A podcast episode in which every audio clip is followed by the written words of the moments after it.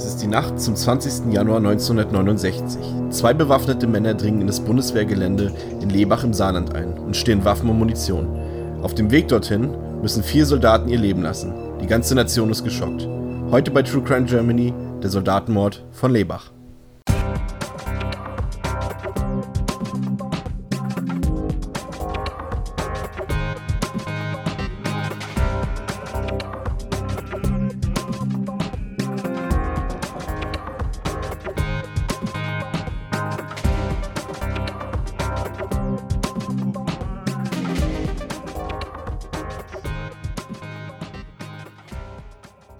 Hallo und herzlich willkommen, liebe True Crime Germany Hörer. Das ist Episode 23. An meiner Seite sind natürlich Stefan.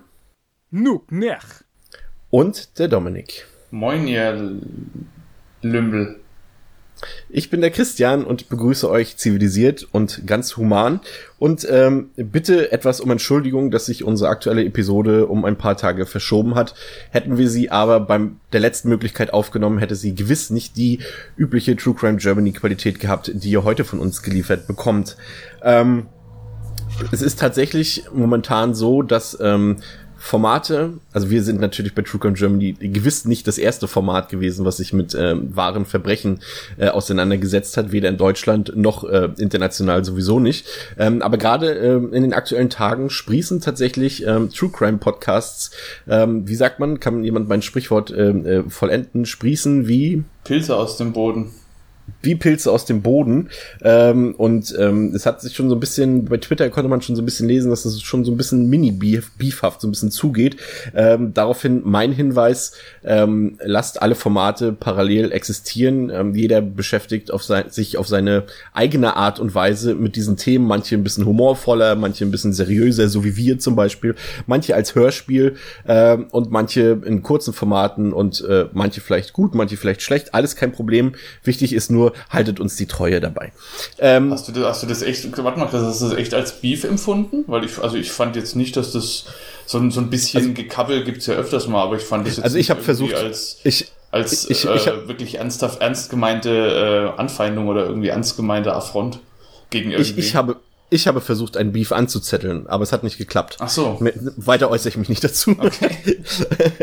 ähm, tatsächlich ähm, geht es heute in unserer heutigen Episode äh, nicht um einen Beef, sondern tatsächlich um eines der äh, auf jeden Fall für dieses Format hier interessantesten äh, Verbrechen der deutschen Nachkriegsgeschichte, aber sicherlich auch ähm, ein ziemlich grausames Verbrechen. Ähm, Stefan, ähm, womit beschäftigen wir uns heute? Unser heutiger Fall spielt in einer ähnlichen Zeit wie der letzte, der RAF, nämlich in den 60er Jahren.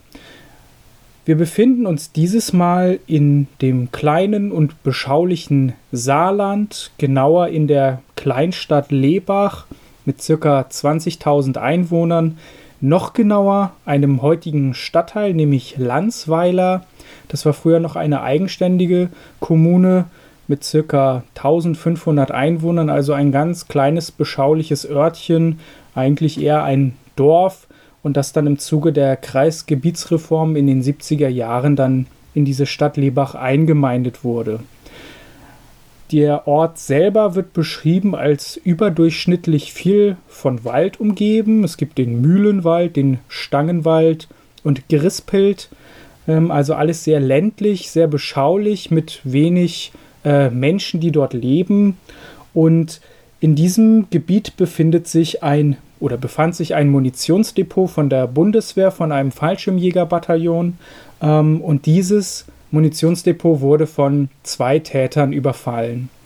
In die Planung involviert waren zunächst drei Männer Mitte der 20er Jahre oder Mitte 20 Jahre waren sie, aber ein Mann hat kalte Füße bekommen und äh, hat das ganze Unterfangen dann äh, für sich selber abgeblasen, sodass die zwei Täter dann in der Nacht vom 19. auf den 20. Januar 1969, es war ein Sonntag, der auf den Montag zuging in der Nacht, äh, um 2.50 Uhr ähm, haben sie beschlossen, dieses Depot äh, zu überfallen. Einer der Täter war vorher dort auch stationiert und hat seinen Grundwehrdienst abgehalten, weshalb ihm die ganze Region sehr vertraut war. Sie sind auch vorher immer wieder dorthin gefahren, um das Ganze auszuspähen und ihre Plan oder ihre Tat letztlich auch zu planen. Ähm, dieser Posten selber war nicht besonders gut bewacht. Also es gab einen äh, Zaun, der äh, um, diesen, um dieses Gelände drumherum äh, gezäunt war. Es gab da auch einen Scheinwerfer, der das Ganze ausgeleuchtet hat, aber ähm, außer das und die damals äh, zum Zeitpunkt der Tat dort anwesenden fünf Soldaten gab es keine weiteren Maßnahmen, äh, um diesen Standort dort zu sichern. Ähm, der Ort selber wird auch als sehr abgelegen und verschlafen äh, beschrieben und äh, man bekommt da wenig grundsätzlich mit. Es war, wie gesagt, ungefähr 2.50 Uhr in der Nacht, als die beiden durch diesen Zaun gestiegen sind und sich auf den Weg zum Depot gemacht haben.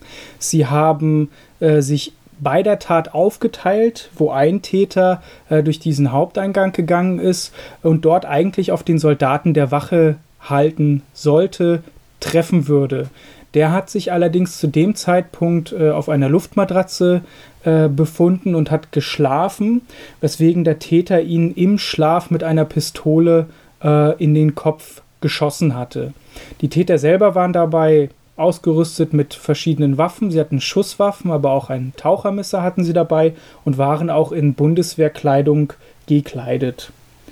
Im benachbarten Zimmer ähm, war noch ein Obergefreiter mit zwei weiteren Kameraden, die ähm, auch ganz regulär dort geschlafen hatten. Ähm, und der Täter ist dann in diesen Raum auch reingegangen, hat Herzschüsse verteilt, hat ein Magazin in die dort schlafenden ähm, Soldaten gefeuert, äh, wobei zwei sofort tot waren und einer äh, das Ganze überlebt hat. Der zweite Täter ist durch den Hintereingang in das Depot gelangt und hat da über den äh, Heizraum einen Aufenthaltsraum betreten, wo ein fünfter Soldat ähm, noch wach war und an einem Tisch saß, der dort gelesen hatte.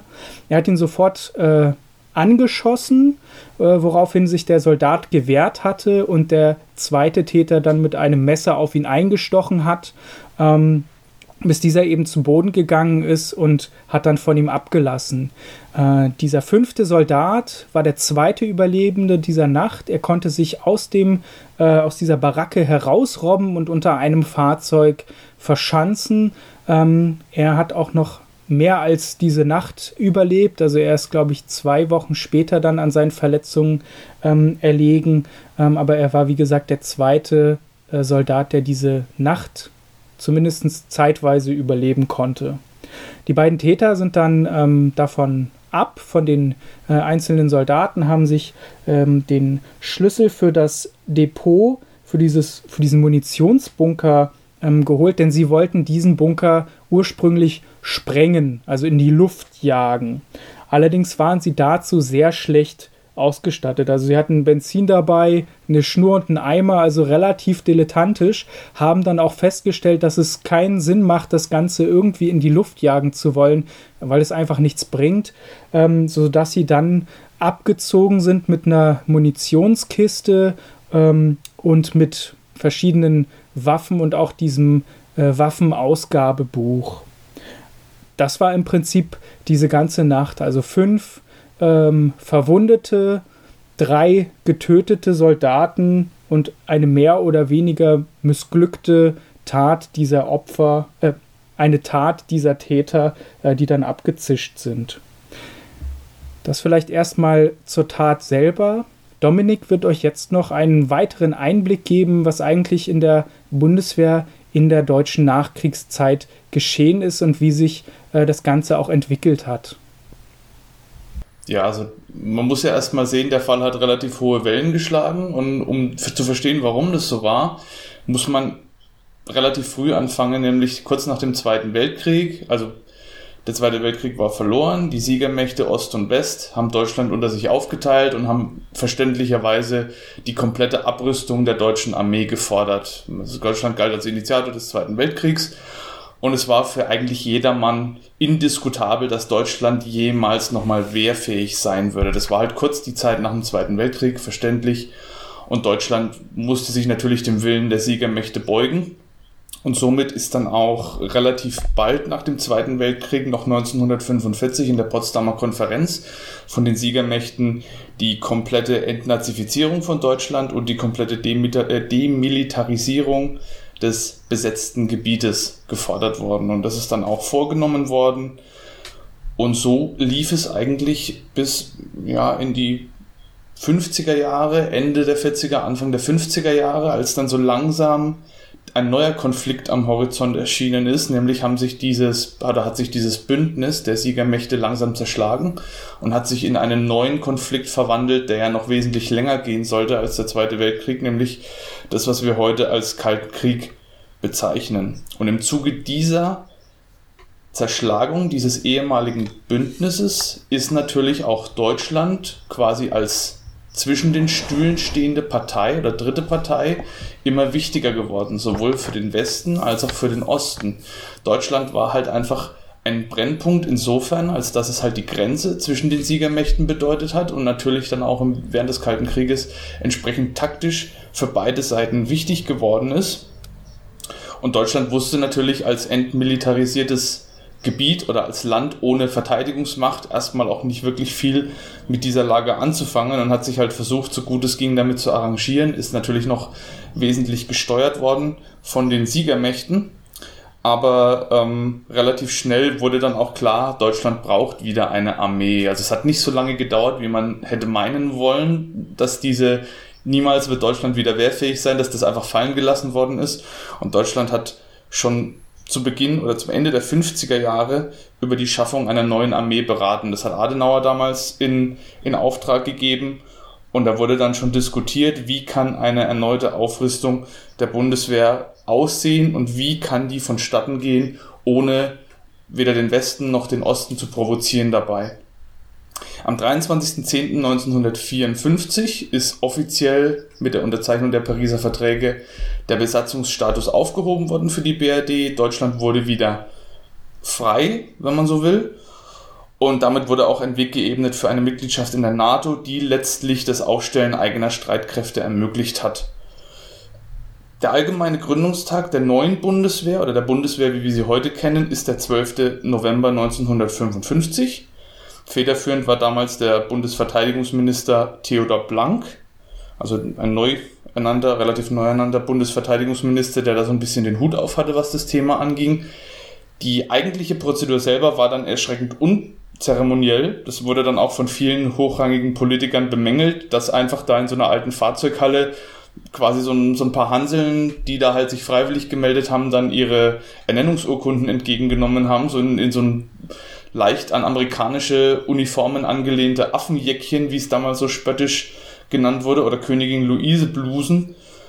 Und die meisten sind auch in Zivil gekommen, die hatten nicht mal eine Uniform und hinterher wurde dann gesagt, na eigentlich ist eine, die Gründung einer neuen Armee ja was Offizielles, was Hochoffizielles und was Feierliches und nichts, wo jetzt dann einfach so ein paar Leute hinkommen und ihre Urkunden entgegennehmen und danach ist Schluss so ungefähr. Da gab es keinen Musikchor, das Deutschlandlied gab es nicht. Ich meine, klar, das war natürlich auch der Tatsache zu schulden, dass wir uns immer noch kurz nach dem Zweiten Weltkrieg befanden und alles, was in irgendeiner Art und Weise patriotisch angemutet hätte, wahrscheinlich sehr kritisch aufgenommen worden wäre von einem Großteil der Bevölkerung und natürlich auch von den Besatzungsmächten. Und somit hatte man das so ein bisschen mehr oder weniger unter dem Deckmantel des Schweigens, hat man so klammheimlich einfach eine neue Armee gegründet. Der, die Bezeichnung Bundeswehr kam relativ spät, also erst dann ja, knappes halbes Jahr später, im März 1956, als das Gesetz über die Rechtsstellung des deutschen Soldaten verabschiedet wurde. Und da hat man sich dann offiziell auch für den Namen Bundeswehr entschieden. Was mich in den Vorbereitungen sehr überrascht hat, war, dass die relativ liberale FDP sich als einzige Partei im Bundestag mehrheitlich für die Beibehaltung der alten Bezeichnung Wehrmacht ausgesprochen hat. Also die FDP okay. wollte, dass die Bundeswehr weiterhin Wehrmacht heißt, was für mich schon sehr befremdlich ist im Zuge der damaligen Entwicklungen, aber es war die einzige Partei, die mehrheitlich dafür gestimmt hat, aber alle anderen Parteien waren dagegen und somit kam der Begriff Bundeswehr auf. Natürlich wurde dann auch weiterhin noch diskutiert, soll es eine Berufsarmee geben, soll es eine Wehrpflicht geben, wie können wir verhindern, dass ehemalige NS-Größen als höherrangige Generäle da irgendwie reinkommen oder generell in einen Platz in der Bundeswehr haben. Das wurde dann damit verhindert, dass man weitestgehend Zivilisten genommen hat, die komplett neu waren und die dann irgendwie nach kürzester Zeit zu Generälen ernannt hat.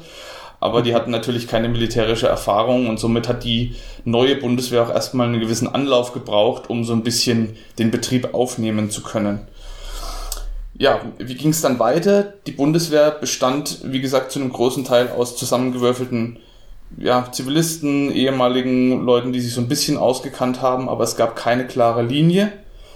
Aber im Grundsatz her waren die meisten Streitkräfte eher konventioneller Art. Also eine Auslegung oder eine Richtung in die nukleare Kriegsführung gab es damals noch nicht, aber die wurde natürlich mit dem Verlauf des Kalten Krieges immer wichtiger und natürlich auch für Deutschland immer wichtiger, weil wer zwischen den Stühlen sitzt, zwischen zwei riesigen Atommächten, der muss natürlich irgendwie schauen, dass er sich da so gut wie möglich selbst verteidigt, beziehungsweise dann wurde auch sehr viel auf Abschreckung gesetzt. Man wusste natürlich, okay, wenn es zu einem Konflikt kommt zwischen Ost und West, dann wird Deutschland auf lange Sicht zu einer nuklearen Wüstenlandschaft und das wollte logischerweise niemand.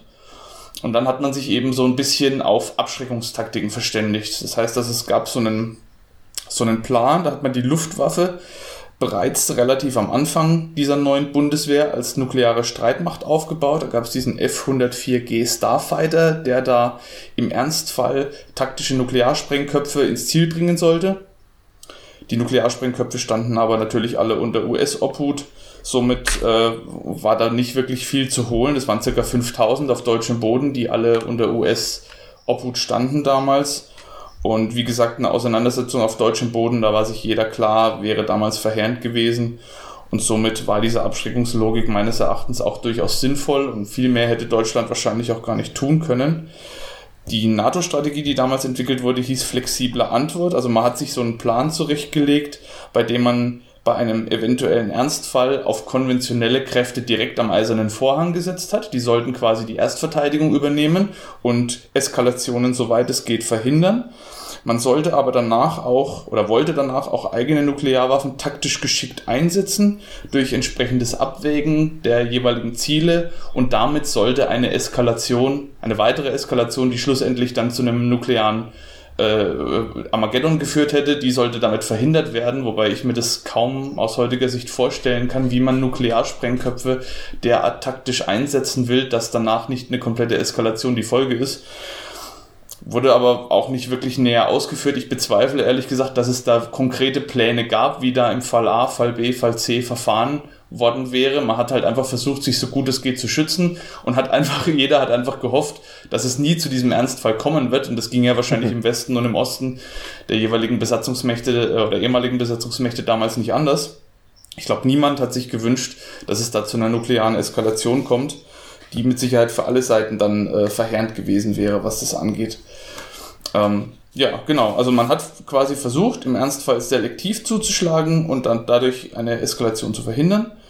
Aber äh, die, das Vorhaben, das Hauptvorhaben, dass Deutschland dabei relativ unzerstört bleiben soll und quasi nur außenrum die Gebiete dann äh, betroffen sind, äh, das war natürlich absolut, ja, absolut lächerlich. Sowas, sowas hätte nie funktioniert.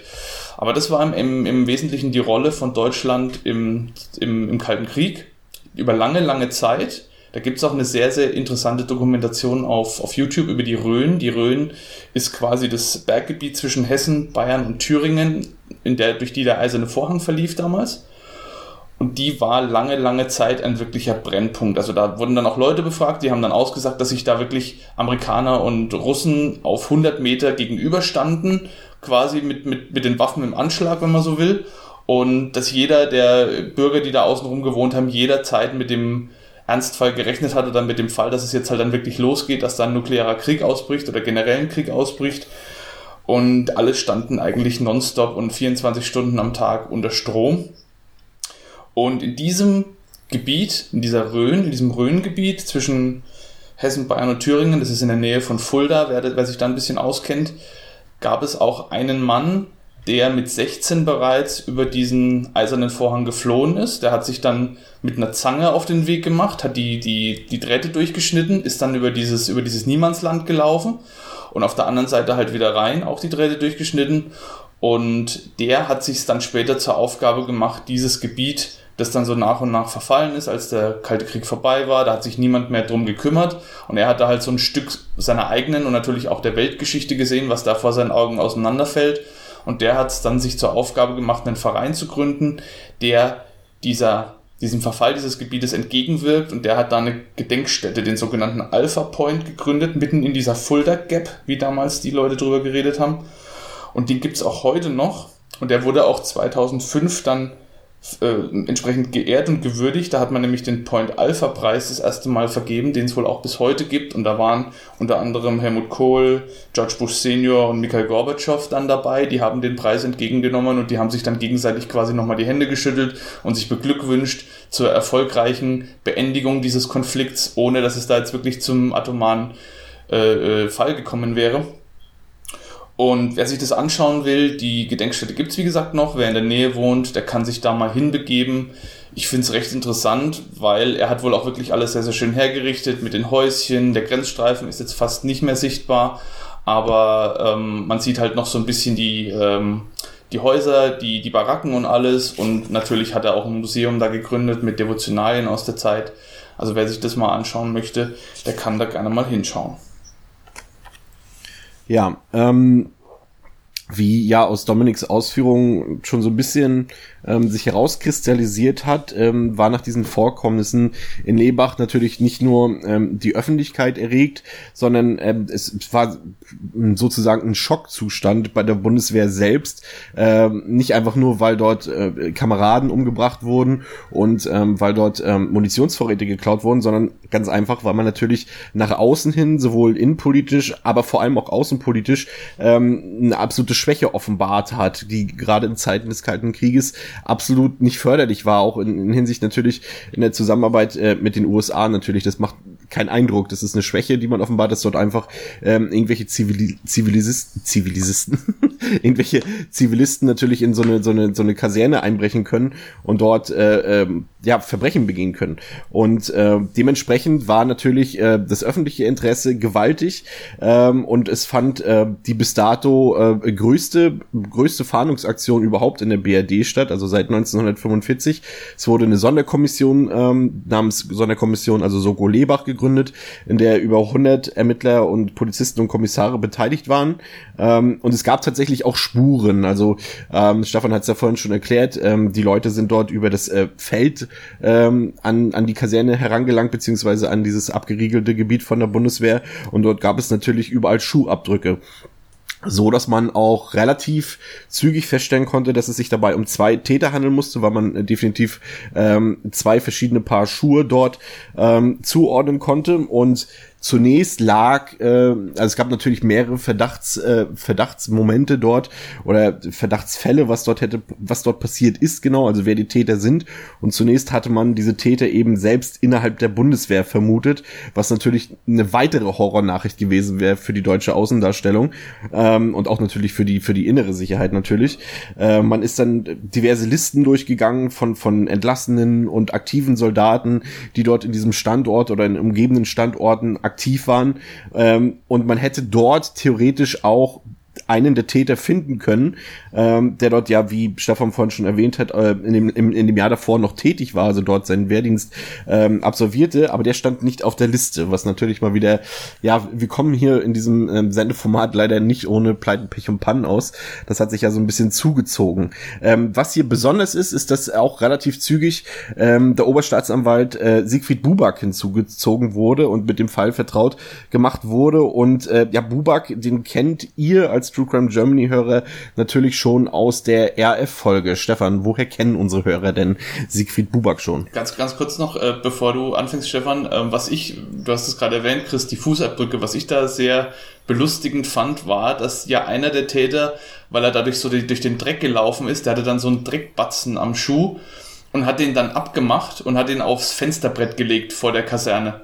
Und der wurde ja dann später noch wichtig in den weiteren Ermittlungen. Mit dem hat man dann irgendwie versucht, dann die Täter zu überführen. Und es war dann auch einer der Punkte, wo man dann ähm, Trittbrettfahrer damit äh, sozusagen entlarvt hat, dass die diesen Dreckbatzen eben nicht wussten. Und der wurde dann auch gezielt im Verhör dann später eingesetzt. Das fand ich sehr interessant, dass man dann einen Abdruck von seinem eigenen Schuh, der ja quasi eins zu eins in diesem Dreck da drin steckt, dann einfach abmacht und aufs Fensterbrett legt. Eine Serie wie Game of Thrones möchte ich tatsächlich nicht mit dir gucken, weil du ja einfach Informationen, ähm, die ich den Zuschauern natürlich noch vermitteln wollte, äh, einfach so spoilerst. Aber vielen Dank. Stefan, bitte.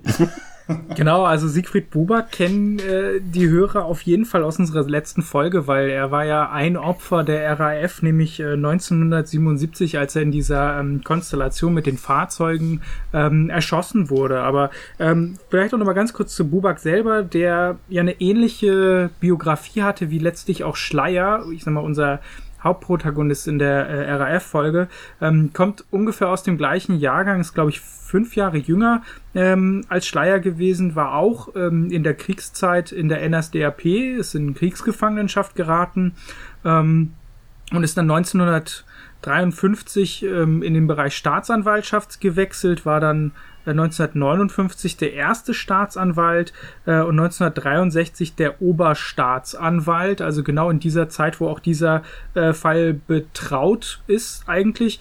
Ähm, und es zeigt eigentlich auch, ähm, was für ein Kaliber er letztlich auch war. Also er hat auch 1962 die Spiegel-Affäre äh, aufs Tableau gebracht und da ermittelt. Das, äh, da ging es ja darum, dass ähm, direkt gegen den äh, Herausgeber vom Spiegel, nämlich Augstein, ermittelt wurde. Ähm, und er hat auch dann, ich glaube, zwei Jahre später, als um ähm, einen Lenkraketenraub in, in Neuburg äh, in Bayern ging, äh, auch diesen Fall aufgeklärt. Also er wurde später dann auch 1971 komplett äh, Bundesanwalt und wann da auch für, für Landesverrat ähm, zugänglich. War übrigens tatsächlich auch ähm, äh, damals mit dieser Guillaume-Affäre ähm, am Rücktritt von äh, Willy Brandt damals auch äh, beteiligt. Genau.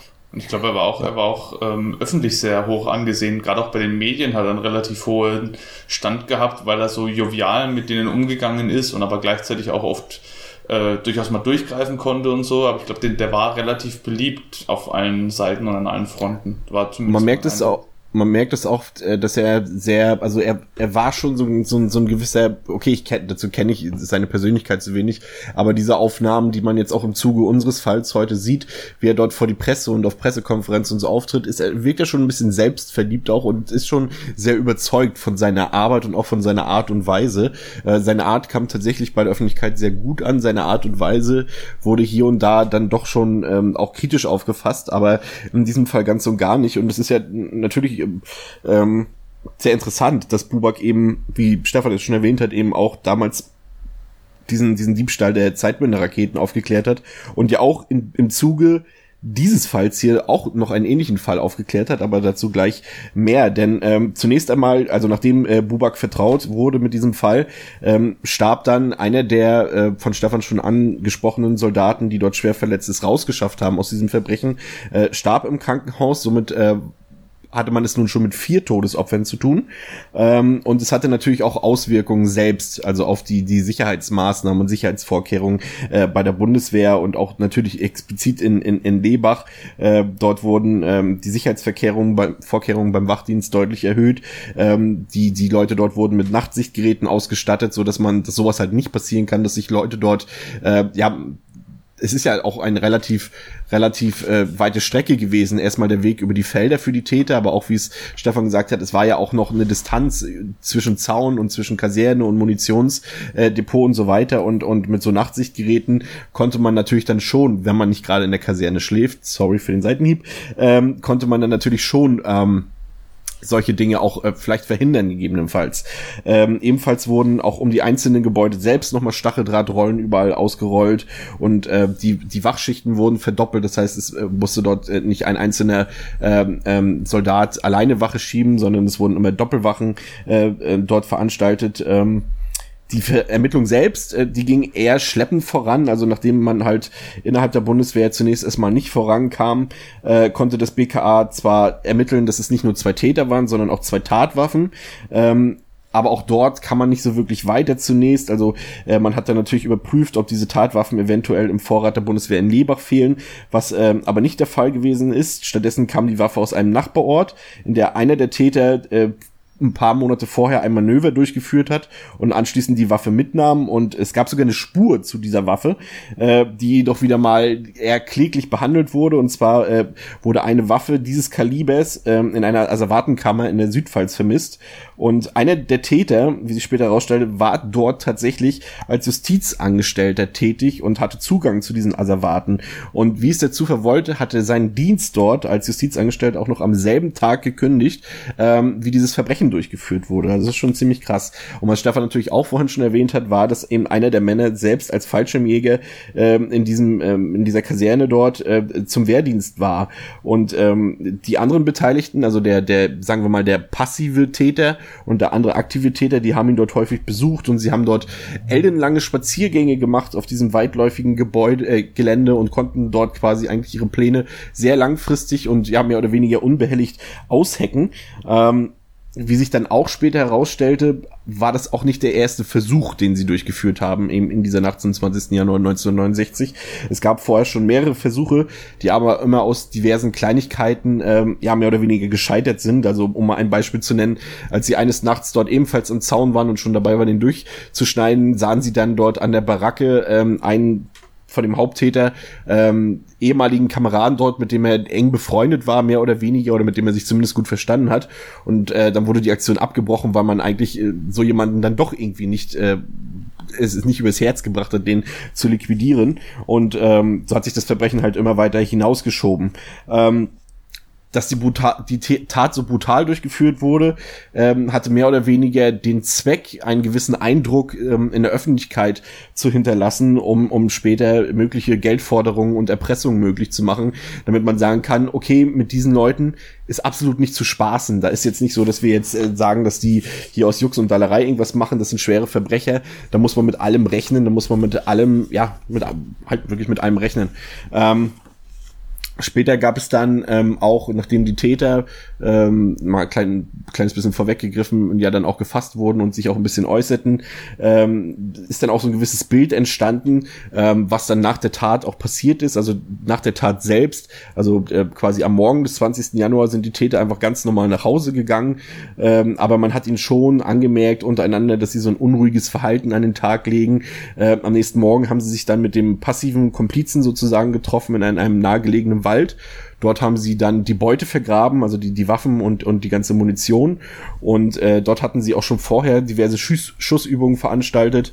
Ähm, und dort in diesem Wald hat dann später dieser dritte passive Täter dann auch äh, der Polizei das, das Beuteversteck offeriert oder offenbart und äh, zeigte den Ermittlern auch passende Fußspuren zu den anderen Tätern. Ähm, ein paar Tage nach der Tat sind die Täter dann zu einer Bootsausstellung nach Hamburg gereist.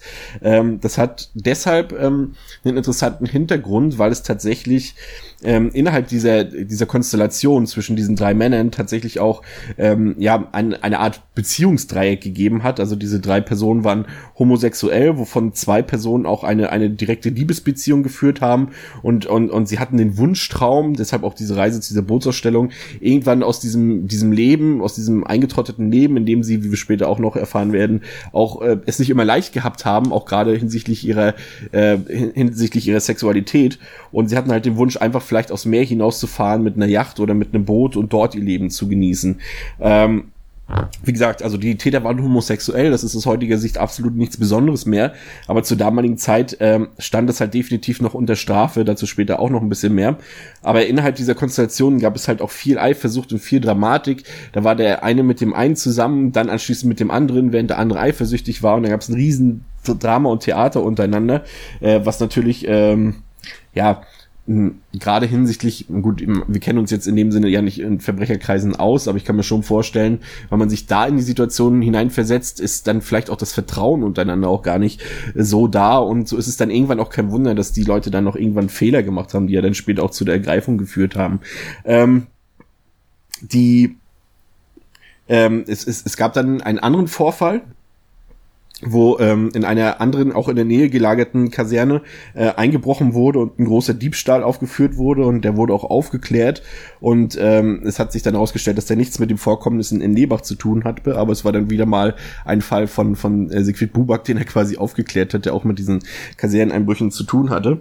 Ähm, in den Reihen, und das ist jetzt vielleicht ganz interessant, weil es halt auch wieder ähm, quasi ein Wink mit dem Zaunfall ist zu unserer letzten Episode, dass halt äh, auch natürlich politisch das Ganze diskutiert wurde. Also in den Reihen der CDU, beziehungsweise damals war es, glaube ich, wenn ich mich nicht irre, eine große Koalition auch. Ähm, und dort vermutete man tatsächlich einen Anschlag der außerparlamentarischen Opposition, also der APO, also den linken Gruppierungen von damals, die halt auch unsere, unsere, ich hätte ja gesagt, unsere Freunde, äh, Ulrike Meinhaupt und sowas, ähm, diese Leute ähm, die dazugehört haben zu diesen linken Gruppierungen. Und es gab angeblich auch ein Flugblatt äh, mit einer Aufforderung der APO, was sich dann später nicht so als ganz richtig herausgestellt hat, in der dazu aufgerufen wurde, Waffenlager der Bundeswehr anzugreifen, um sich, um sich selbst aufzurüsten, weil mit Worten nicht mehr zu helfen ist und man muss es jetzt mit Gewalt lösen. Aber diese Spuren führten ins Nichts. Ähm, ich kann mir durchaus vorstellen, dass das ähm, einigen Leuten äh, in, in, in der Regierung sicherlich äh, leid getan hat, äh, dass, äh, dass es politisch nicht so in die Richtung gegangen ist, wie sie sich vielleicht erhofft hatten, weil das natürlich auch immer sowas, mit sowas wird halt auch Politik gemacht. Ne? So, ähm, der nächste Schritt der Täter sollte dann äh, in eine andere Richtung gehen. Und zwar äh, wollten sie dann ähm, mit dem mit ihrer Bekanntheit mittlerweile, aber auch mit den Waffen und mit den Munition äh, höhere Summen an Geld erpressen und äh, das vor allem von reichen Leuten. Sie haben dann einen Brief geschrieben an die Bild-Zeitung, also ein Bekennerschreiben, wo sie sich selbst als Mafia getarnt haben und ähm, die Möglichkeit eines weiteren Angriffs auf eine weitere Bundeswehrkaserne in Aussicht gestellt haben. Die Bild-Zeitung veröffentlichte den Brief und auch äh, äh Beweise, also die bewiesen, die Täter hatten da was mit. Ich glaube, sie hatten Auszüge aus diesem, wie, wie heißt es noch, Stefan, dieses Buch, dieses ähm, Austragungsbuch? Nee. Wo die Waffen aufgeführt sind? Hm? Wie heißt es? Der Dominik weiß es. Ausgabebuch. Ausgabebuch, genau, so heißt es genau. Und das, da hatten sie dann irgendwie ein Foto von mitgeschickt oder sowas und ähm, ähm, als Beweis und das hat die Bildzeitung auch veröffentlicht. Und ähm, zwei Wochen nach dieser Tat in Nebach sollte nun endlich Geld fließen, weil letztendlich hatten die Täter ja von diesem Überfall auf der Kaserne überhaupt noch nichts. Und dafür sind die zwei Haupttäter nach München gereist, um Ausschau nach möglichen Prominenten als Erpressungsopfer ähm, zu halten. Und äh, die ersten Versuche sind da ja gescheitert. Man muss sagen, ähm, trotz aller Brutalität, was Stefan auch vorhin schon angedeutet hat, mit diesem mit dieser versuchten Sprengung, ich glaube, man hat es hier schon mit ziemlichen Dilettanten zu tun gehabt, was auch die ganzen gescheiterten Erpressungsversuche angeht.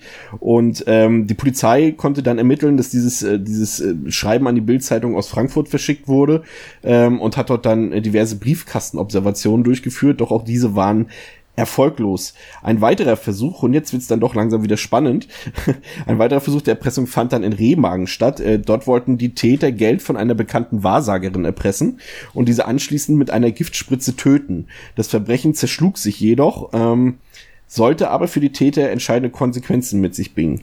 Äh, drei Monate nach der Tat wurde nämlich dieser Fall zu Aktenzeichen XY ungelöst gebracht, also ähm, unsere Lieblingssendung, unsere aller Lieblingssendung. Ähm, das TV-Format war damals noch relativ jung und wurde auch immer noch sehr kritisch und skeptisch angesehen. Dennoch wurde in einem Filmfall eben genau über diese Geschehnisse berichtet und in der Sendung äh, wird nach dem ersten gescheiterten Erpressversuch sogar eine Tonbandaufnahme abgespielt mit äh, der Stimme eines der Täter und äh, die Wahrsagerin, von der ich eben geredet habe, diese sah diese Sendung und meldete sich fort, sofort bei der Polizei, da sie einen, äh, da sie diese Fake-Namen, also diese falschen Namen der Täter, der eine nannte sich zum Beispiel Dr. Sado, ähm, die wurden dort, ja, das ist komischer Name, klingt wie Dr. Mabuse oder sowas. Das ist ein Horrorfilm. Ja, ne? Dr. Dr. Sado. Sado. Die Schreckenskammer des Dr. Sado. Den ähm, des Dr. Sado. Ja. Ähm, und ähm, sie erkannte diesen Namen wieder, weil er eben auch in äh, Aktenzeichen XY erwähnt wurde. Und ähm, denn die Verbrecher stellten sich mit diesen Fake-Namen äh, halt bei mehreren Personen vor. Und zusätzlich notierte sich damals die Wahrsagerin auch noch das Kennzeichen des Autos der Täter, als sie versucht haben, sie damals äh, zu erpressen. 14 Tage später wurden die Täter dann gefasst, tatsächlich und letztendlich muss man sagen aufgeklärt durch durch Aktenzeichen XY, äh, was ja nicht selten ist in der Geschichte der Sendung.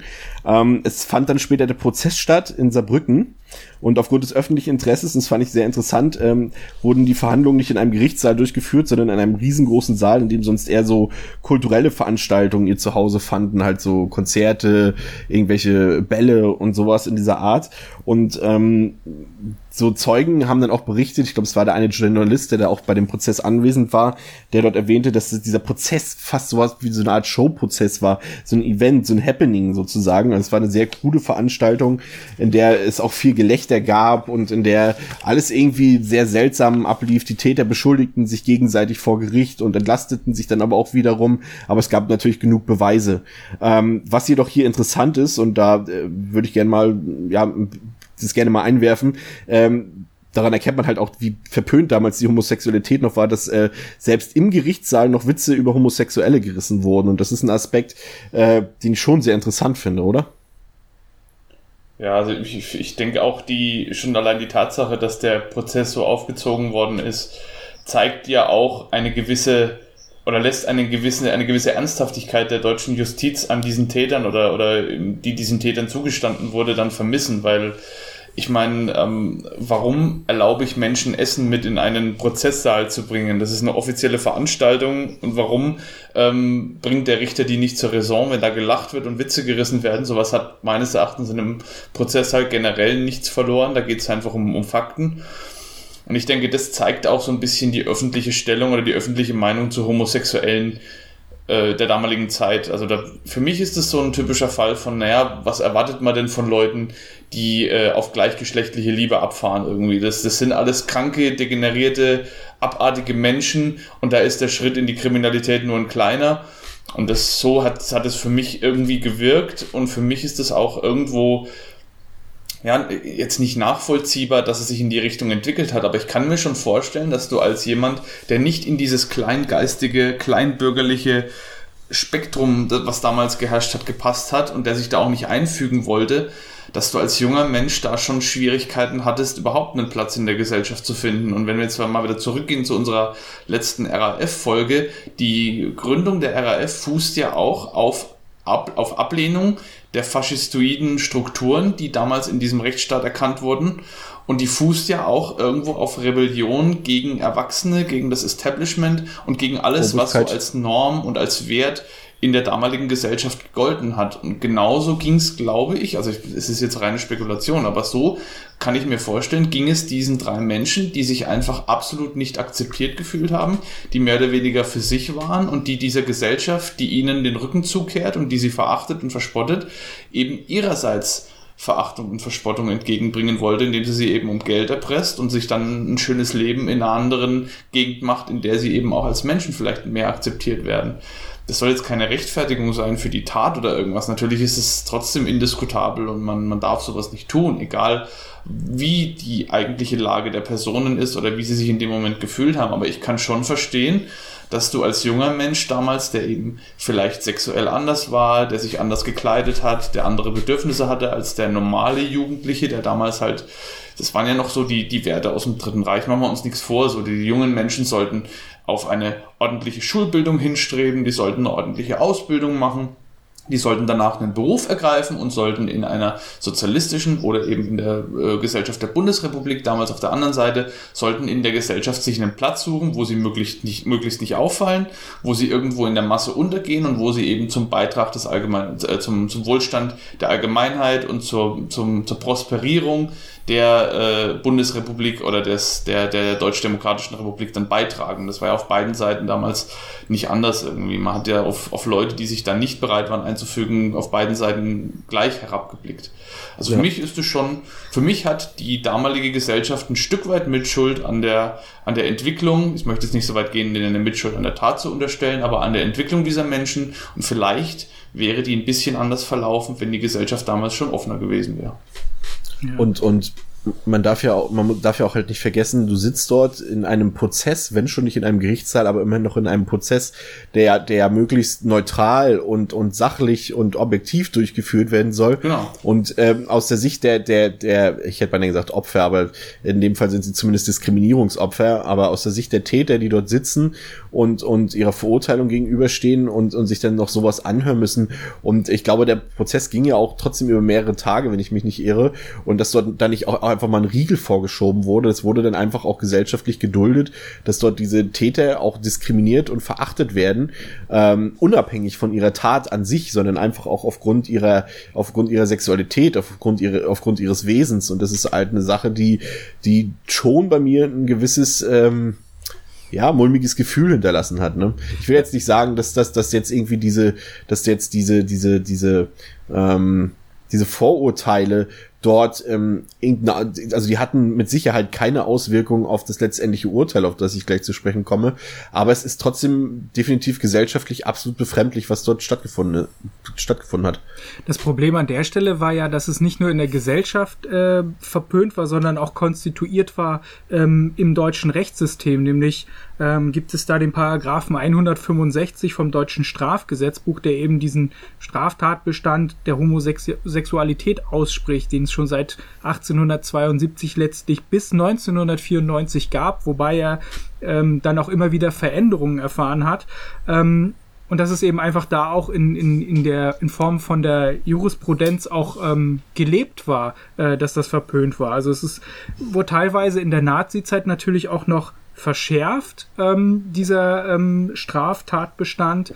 Ähm, man hat ja damals teilweise Rechtsprechung, wenn sie nicht gegen das Grundgesetz verstoßen hat, übernommen ähm, und hat letztlich auch von 1950 bis 1969, also genau in das Jahr, über 100 oder ja, ungefähr 100.000 Ermittlungsverfahren äh, geführt und davon wurde die Hälfte ähm, rechtskräftig auch verurteilt. Aber es war eigentlich so, ähm, dass auch Richter das relativ unterschiedlich ausgelegt haben. Also es gab Richter, die besonders scharf waren. Ähm, und sehr streng äh, mit diesem Paragraphen äh, vorgegangen sind, äh, wo sich letztlich auch äh, junge Männer umgebracht haben, weil sie gar keinen Ausweg mehr gesehen haben, weil sie so gesellschaftlich und institutionell stigmatisiert waren. Äh, und es gab auf der anderen Seite aber auch sehr liberale und fortschrittliche Richter, zum Beispiel das Hamburger Landgericht, das 1951 ähm, zwei homosexuelle Männer zu äh, drei D-Mark verurteilt hat. Also das war ganz, okay. ganz unterschiedlich. Es wurde auch teilweise äh, Verfassungsbeschwerde dagegen eingereicht, äh, ob es da irgendwelche formellen Pro oder formellen Fehler gab, als man quasi äh, die alte Gesetzgebung äh, übernommen hatte. Und in diesen 60er Jahren kam eigentlich mehr so ein Wertewandel. Das, was heutzutage eigentlich ganz normal ist, dass Frauen gleichberechtigt sind, äh, dass die sexuellen Orientierungen völlig Schnuppe sind, sondern dass jeder friedlich koexistieren kann, äh, das kam da erst Stück für Stück und in dem Jahr, in dem wir eigentlich mit diesem Fall uns befinden, im Jahr 1969 wurde es dann auch letztlich durch die äh, große Koalition äh, unter Kiesinger reformiert. Also da wurde, ähm, wurde das Ganze auch abgeschwächt und in der Folge davon äh, wurde auch generell das ähm, äh, Straf- oder ja, Sexualstrafrecht reformiert, so dass man eigentlich sagt, so ab 1970 äh, hat man äh, auch institutionell diese Stigmatisierung äh, überwunden, wobei es natürlich in der Gesellschaft noch lange Zeit gedauert hat und bis heute leider immer noch dauert, ähm, dass es in den Köpfen ankommt, dass eigentlich jeder so leben sollte, wie er das selber möchte und damit auch glücklich ist, ohne sich für andere zu verstellen, nur weil es die gesellschaftliche Norm eben vorschreibt. Ja, ähm, ein, sehr schön, ja. Ein, ein Täter gestand ja auch die Tat, aber der hatte dann ja auch dann ähm, sein Geständnis widerrufen und ähm, man hat dann ja auch so ein bisschen so diese Widersprüche und Unterschiede gesucht, weil es ja auch Beschreibungen in der Presse gab und, und ähm, die Täter sich darauf beriefen, ja, äh, dass nur das wiedergegeben wurde, was auch in der Presse stand und man hat dann quasi die Verhöre nochmal analysiert und äh, herausgefunden, dass es eben doch Informationen gab, die sie im Verhör mitgeteilt haben, mit Informationen, die eben nicht in der Presse standen. Und das waren eben äh, zum Beispiel ähm, diese Tatsache, die ähm, Dominik schon gespoilert hat vorhin, dass halt ähm, dass die Füße schon auf dem Hinweg über den Acker halt so voller Modder und voller Dreck waren, ähm, dass sie äh, Lehm, richtig fette Lehmklumpen vom Schuh entfernten und dort auf die Fensterbank äh, gelegt haben. Das sind halt Informationen, die die Presse nicht hatte, die nur die Täter wissen konnten. Und ähm, durch so eine kleinen Widersprüche und Unregelmäßigkeiten, Ungereimtheiten war dann irgendwann klar, dass äh, die Beweislage, die tatsächlich sehr umfangreich ist, äh, die man auch, äh, das empfehle ich jetzt, weil das wird jetzt, wäre dann einfach zu blödes äh, Faktengelaber jetzt hier. Ähm, da gibt's einen Spiegelartikel zu aus dem Jahre 1969, da sind wirklich alle Indizien und die, ganzen die ganze Beweislage ist dann nochmal aufgeführt. Äh, Versuche ich auch zu verlinken im, im Blogartikel, wenn ich diesmal dran denke. Aber das könnte da dann nochmal nachlesen. Das wäre jetzt einfach ähm, zu umfangreich und in dem Sinne vielleicht auch zu uninteressant ähm, hierfür. Aber am Ende wurde letztendlich die Schuldfähigkeit festgestellt und das Motiv war letztlich voll banal, vollkommen banal. Es war einfach durchgeführter Mord, ähm, um eine Erpressung durchzuführen, um Geld zu erpressen, um letztendlich, das war jetzt dann wahrscheinlich nicht Teil des Urteils, aber das ist das, was wir ja mit der Vorgeschichte der Täter so ein bisschen ähm, in, in Verbindung bringen können, eben um Geld zu erpressen, um sich ein, ein neues Leben zu ermöglichen, abseits dieser, dieser gesellschaftlichen Normen und Werte, die dort in ihrer Region ähm, ja, vorgelebt wurden. Es, es war keine Raffinesse hinter diesem, hinter diesem, hinter diesem Mehrfachmord, kein Clou war dahinter und dementsprechend wurden die Urteile am 7. August 1969 auch schnell gesprochen. Der dritte Täter, also der eher inaktive, passive Täter äh, bekam sechs Jahre wegen äh, Beihilfe. Der zweite Täter, der auch letztendlich der vierfache Todesschütze war, bekam lebenslänglich wegen vierfachen Mordes und versuchter räuberischer Erpressung. Und der Täter Nummer eins, der der Vordenker der Gruppe war, äh, bekam ebenfalls lebenslänglich. Ähm, zwei der Täter sind heute bereits, ähm, was heißt bereits, also die sind schon längst wieder auf freiem Fuß. Aber ein verbliebener Täter, also der Haupttäter auch, äh, der sitzt heute noch in Haft und äh, gilt damit, Vorsicht, Quelle Bildzeitung, gilt damit äh, als der am längsten inhaftierte Gefangene Deutschlands, was man vielleicht dann doch nochmal in einem Faktencheck, wie man bei den öffentlich-rechtlichen sagt, nochmal überprüfen sollte. Aber wir, glaub, wir, glauben das jetzt ausnahmsweise mal. Nur heute glauben wir das mal in der Bildzeitung. Äh, jedenfalls ist dieser Mann quasi freiwillig dort noch hinter Gittern, denn er hätte längst, und zwar schon seit 1985, einen Antrag auf Haftentlassung stellen können, hat er jedoch nie gemacht, da er selbst von seiner Unschuld überzeugt ist und das Urteil bis heute nicht anerkennen will und deshalb auch nicht einsieht, warum er einen Antrag auf Haftentlassung äh, stellen sollte, wenn er selbst dort unberechtigt einsitzt. Ähm, ich habe mir da eine Frage, habe mir eine Frage gestellt, die finde ich recht interessant. Jemand, der seit 1969 und das sind ja jetzt, ähm, wie viele Jahre sind das jetzt? Fast 50 Jahre. Ja, ne? Haut hin, ne? Mhm. Ja, fast 50 Jahre hinter Gittern sitzt. Ist es möglich, so jemanden, ich kenne jetzt natürlich seine Lage nicht, ob er dort irgendwie als Freigänger oder sowas agiert, das weiß ich nicht, ähm, aber kann so jemand von der Gesellschaft oder in der Gesellschaft noch resozialisiert werden? Kann so jemand noch im Leben zurechtkommen, wenn er jetzt außer Haft entlassen äh, würde? Ich, die Frage habe ich mir echt gestellt, ich fand das sehr interessant. Glaubt ihr das, dass das möglich ist? Kann ich mir nicht vorstellen, ehrlich gesagt. Also ich glaube auch nicht, dass er jemals noch auf freien Fuß kommt, weil er will ja selbst im Knast bleiben. Er hat ja auch gesagt, er will im Knast sterben. Ja. Weil ein Freikommen seinerseits würde die Schuld anerkennen und er ist nicht schuldig und deswegen will er dort bleiben. Es ist ja auch sein gutes Recht und so, was ich gelesen habe, er scheint sich ja dort auch sehr, sehr gut einzugliedern und wohlzufühlen. Also er scheint jetzt kein auffälliger Gefangener zu sein, sondern er ist freundlich, er ist nett. Dadurch, dass er sich so viel mit seiner eigenen Rechtssituation beschäftigt hat, ist er wohl auch so ein bisschen zu einem Anlaufpunkt für Gefangene geworden, die so ein bisschen Rechtsbeistand suchen und die vielleicht kein Geld für einen Anwalt haben. Also da scheinen wohl öfters auch Gefangene zu ihm zu kommen und ihn um Rat zu fragen. Und ich glaube, er, also sonst würde er das nicht machen. Ich glaube, er gefällt sich auch in der Rolle und er hat da vielleicht jetzt für sich seinen Platz gefunden im Gefängnis. Vielleicht, das ist jetzt hochspekulativ, aber ich werfe es jetzt einfach mal in den Raum, vielleicht hat er dort auch die Rolle gefunden, die er als junger Mensch in den 60er, 70er Jahren dann in Deutschland vermisst hat so ein bisschen die Bezugsperson. Er ist bestimmt jetzt auch aufgrund seines Alters da so ein bisschen so ein, so ein, hat so ein großväterlicher Typ, kann ich mir gut vorstellen, zumindest, dass dem so ist.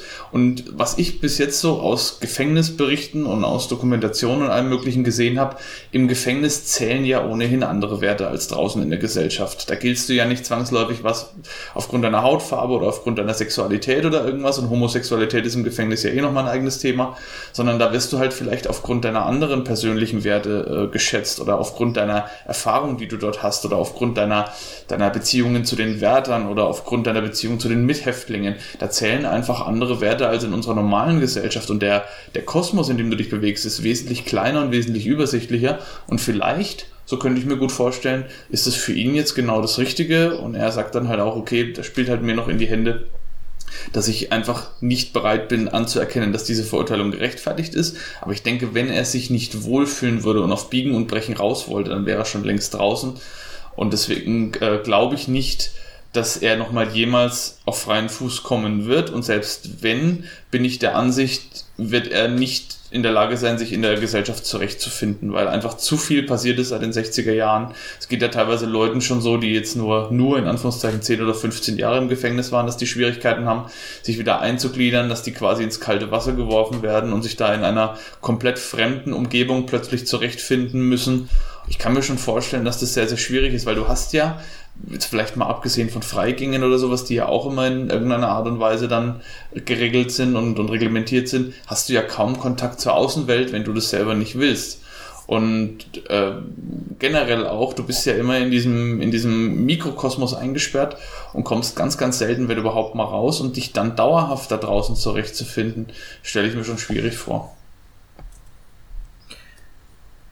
Ja, ähm, ich finde es ganz schwer, die Frage überhaupt zu beantworten, weil ich glaube, ob man das persönlich überhaupt schaffen kann, das ist natürlich sehr individuell, aber wenn man sich das mal hochrechnet, er war irgendwie, glaube ich, damals 25 oder so, oder die waren alle so in dem Alter, also haben sie quasi, oder hat er zwei Drittel seines Lebens äh, in, in Unfreiheit äh, verlebt und nur ein Drittel bisher in Freiheit. Also äh, das sind ja auch Dinge, mit die mit einem passieren. Man gewöhnt sich an, an diese ähm, Begebenheiten, wobei ich ja schon denke, auch selbst wenn er dann das wollen würde, ähm, dass man ihn sicherlich auch in die Gesellschaft irgendwie wieder integrieren kann. Da gibt es ja verschiedene äh, Instanzen, die einem da auch helfen. Ähm, Im Prinzip ist es ja auch nichts anderes als als quasi ein Sozialfall dann, ähm, der auch natürlich wieder irgendwie äh, in die in die Gesellschaft über Arbeit und ähm, über Wohnung etc. wieder integriert ähm, werden kann und auch soll. Aber ähm, ja, das ist natürlich, hängt davon ab, was, was man dann selber will. Und ähm, vielleicht hat man sich irgendwann auch einfach damit abgefunden und argumentiert sich das dann jetzt so hin, äh, dass man das für den Rest seines Lebens dann auch so durchzieht. Ähm, Finde ich ganz, ganz schwer, aber ähm, ja, aber, aber jetzt mal, um mal darauf nochmal ganz kurz einzugehen. Was du sagst, draußen ist er ein Sozialfall. Im Gefängnis ist er im Zweifel jemand, zu dem die Häftlinge kommen und ihn um Rat fragen. Da gilt er halt was, da ist er eine Persönlichkeit. Da hat er vielleicht auch entsprechende Kontakte zu den Wärtern, beziehungsweise die kennen ihn und da lebt er ein anderes Leben als draußen. Ich kann mir schon vorstellen, dass das schwierig ist, weil draußen bist du halt einfach nur in dem Fall, um es hart auszudrücken, ein Sozialschmarotzer. Jemand, der jahrzehntelang auf Staatskosten gelebt hat und der jetzt plötzlich draußen ist und es irgendwie schaffen muss. Natürlich, klar, mit entsprechender Betreuung und allem Pipapo, aber letztlich am Ende des Tages sitzt er allein daheim in seiner kleinen Mini-Wohnung, die er dann wahrscheinlich hat und, und ist alleine und ist einfach ein Gesichtsloser von vielen ähm, was er im Gefängnis halt einfach nicht ist. Und wenn du, wenn du jahrzehntelang an diese Hackordnung gewöhnt bist und an diesen festen Ablauf, den so ein Gefängnistag ja auch hat, ja jeder Tag gleich, dann schleift sich irgendwo eine Gewohnheit ein. Und ich, meine persönliche Erfahrung ist, egal ob das jetzt eine sehr, sehr schöne Gewohnheit am Anfang ist oder eine weniger schöne Gewohnheit, der Mensch braucht Gewohnheit. Und Gewohnheit ist was ganz, ganz Wichtiges. Und je länger du einen Menschen mit einer Gewohnheit konfrontierst, beziehungsweise je, je mehr man sich an einen bestimmten, an einen Ablauf oder eine Sache oder an Person oder was auch immer gewöhnt, desto schwieriger wird die Umgewöhnung. Und lass es mal über mehrere Jahrzehnte lang immer gleich geblieben sein.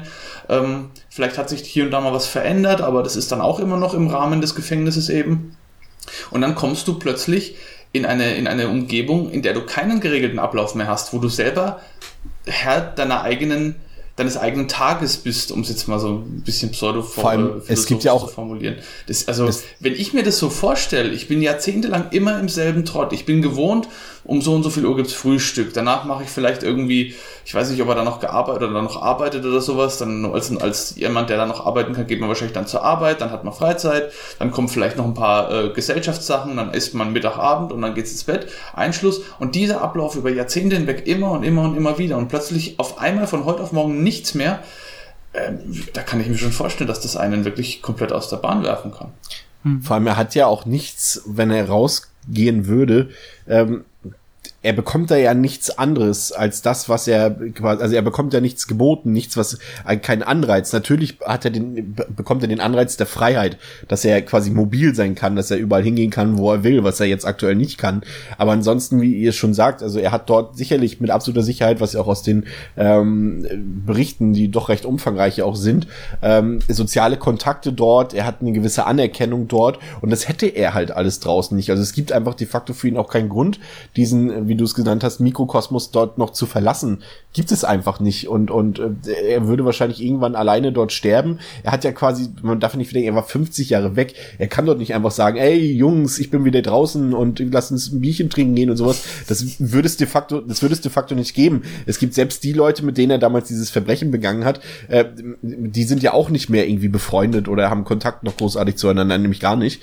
Und, und de facto gibt es einfach keinen Anreiz für ihn und deswegen ist es aus seiner Sicht menschlich für ihn definitiv besser dort drin zu bleiben wahrscheinlich. Und ja warum nicht? Dort ist es ein, gibt es einen geregelten Tagesablauf. Er könnte dort äh, dort auch nicht rückfällig werden in seinen alten Jahren. Ob er da noch arbeiten muss weiß ich nicht weil er dürfte ja mittlerweile im Rentenalter sein. Aber ähm, ja definitiv gebe ich euch absolut recht. Ähm, wobei ich denke das kommt halt schon drauf auch drauf an, äh, was für ein Typ Mensch man ist. Es gibt ja auch ganz viele Menschen, die äh, sind dann in einem Umfeld angekommen, fühlen sich irgendwo wohl, äh, haben dann alles erreicht und dann brechen sie alle Zelte ab und ziehen dann wieder weiter, um eine völlig neue Herausforderung zu suchen.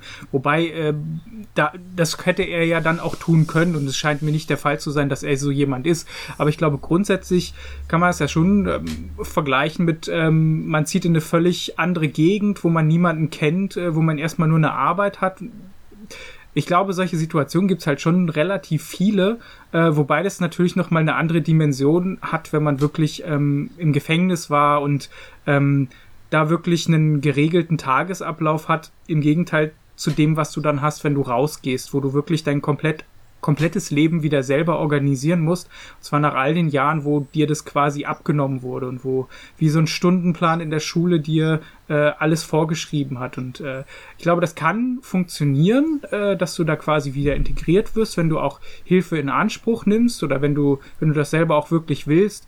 Ähm, aber ich kann das auch genauso nachvollziehen, wenn man sagt, okay, das wäre dann nichts für mich und ähm, äh, auch in dem hohen Alter ist es ja auch unwahrscheinlicher, dass man sich nochmal neue Herausforderungen sucht, sondern da ist es ja eher so, dass man dann sagt, irgendwann äh, settle ich, irgendwann bin ich gesetzt und irgendwann will ich auch keine Veränderung mehr. Äh, letztlich kommt daher ja auch so ein bisschen, dass das ältere Menschen konservativer sind als progressive Jüngere, wobei da geht's gibt's auch beide Richtungen, aber äh, gibt sicherlich schon einen statistischen Zusammenhang, aber ähm, ich würde es nicht kategorisch ausschließen, aber für ihn als Person, zumindest das, was wir wissen, kann man sicherlich sagen, dass es sehr unwahrscheinlich ist, dass er so ein Typ Mensch ist. Ja. Ähm, damit sind wir tatsächlich auch ähm, am Ende dieser heutigen Episode. Ähm, wir hoffen natürlich, dass es euch sehr gefallen hat. Ich denke, es ist ein sehr interessanter Fall, weil auch, ja, ich will nicht sagen einmaliger Fall, es gab tatsächlich sowas, der geneigte Aktenzeichen XY-Zuschauer wird da sicherlich ein paar ähm, ja, Erinnerungen getriggert bekommen haben, da ja 20 Jahre später, fast genau 20 Jahre später, ähm, an der Weser in der York-Kaserne ein ähnliches Verbrechen stattgefunden hat. Dort wurde ja auch eine Kaserne überfallen, äh, war ganz publik dieser Fall und wurde groß darüber berichtet und dort wurden auch Waffenschwere geraubt. Jedoch gab es dort glücklicherweise keine Todesopfer, aber da werden vielleicht eine, einige XY-Zuschauer ähm, getriggert ähm, von diesem Fall hier in Lebach.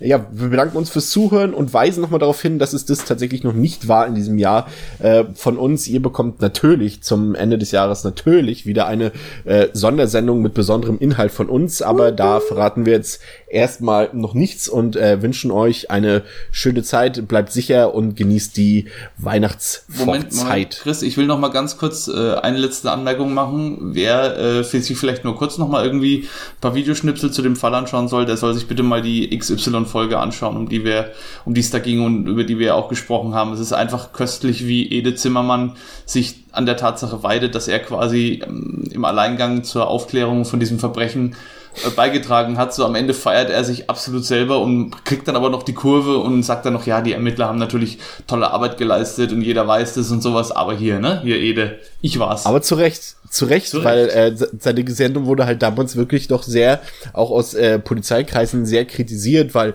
hier werden einfach Verbrechen zur Schau gestellt, hier werden Opfer zur Schau gestellt und so weiter.